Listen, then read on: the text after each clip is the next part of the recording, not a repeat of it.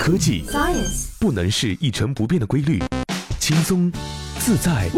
随性。Braden and Easy 元气主播玩转鲜活科技，尽在元气少女情报局。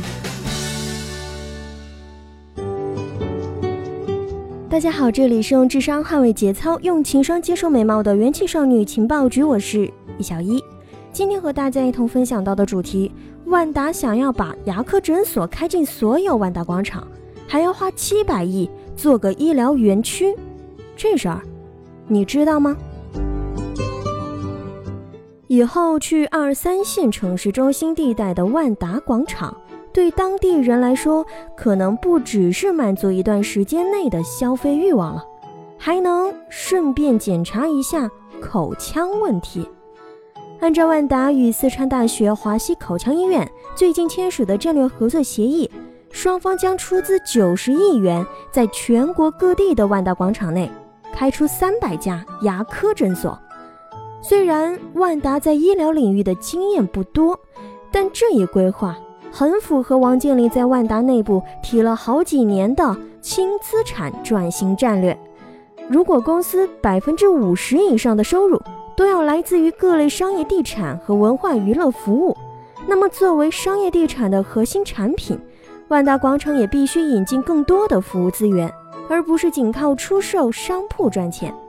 相比于二零一六年初，万达与美国国际医院集团合作时提出建设三所综合性国际医院的计划，依托万达已有的项目布局，开出一批小型的专科诊所，是布局更快、成本也更低的入行方式。不过，建一批大医院，并以此为核心布局万达的各类商业地产项目，是王健林挺看好的一个未来发展方向。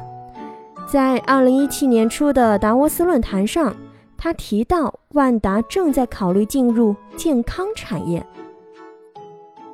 因为中国医疗过去是国有垄断，一年前对民营企业开放，允许民营企业搞综合性医院，允许外国医生在中国执业。几个月前刚刚规定，医院医生也可以自己到外面私人出诊，增加收入。这些变化为民营医院发展增加了条件，而我们巨大的优势是有大型建设团队。大型建设团队和丰富经验能带来的另一个优势就是低廉的土地价格。按照此前的媒体报道，万达与英国国际医院集团（简称 IHG） 在青岛合作的医院项目，以医卫慈善用地的名义拿地时。楼板价仅有每平方米一百五十元。如果持续复制这一模式，就又有可能解决困扰万达好几年的拿地成本偏高的问题。服务部分与稀缺的土地资源绑定，又能变成实际能力为商业地产项目带来的溢价。其中成本最低、听上去也最响亮的一个解决方案，就是造一个医疗产业园。按照万达前段时间与成都市政府签署的合作协议，他们要花七百亿元引入两家国际顶级综合医院、八家国际一流专科医院以及三十家医疗相关企业，把成都打造成世界级的医疗产业中心。这比万科、恒大等房地产企业通过医疗养老的概念销售住宅的思路又进了一步。按照万科二零一六年报。他们在北上广等一线城市和核心二线城市已经布局超过了三十个养老项目，不仅有成规模的养老社区，也包括社区居家服务、日间照料中心，甚至是针对旧物业的改造翻新。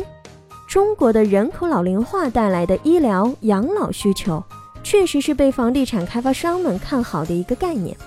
但就和文化、旅游、体育等概念所造成的泡沫是一样的。医疗养老行业不仅风险更高，催化市场成熟也需要更长的时间，前期投入巨大。哪怕只是为了短期业绩报表上的轻资产，万达其实也应该更谨慎一些。究竟这是为了轻资产之后的万达广场找着新的租户，还是王健林已经确定了文化旅游体育之后的下一个泡沫概念呢？我们一块儿拭目以待吧。好了，以上就是本期节目的所有内容，我是于小一，咱们下个月再见喽，拜拜。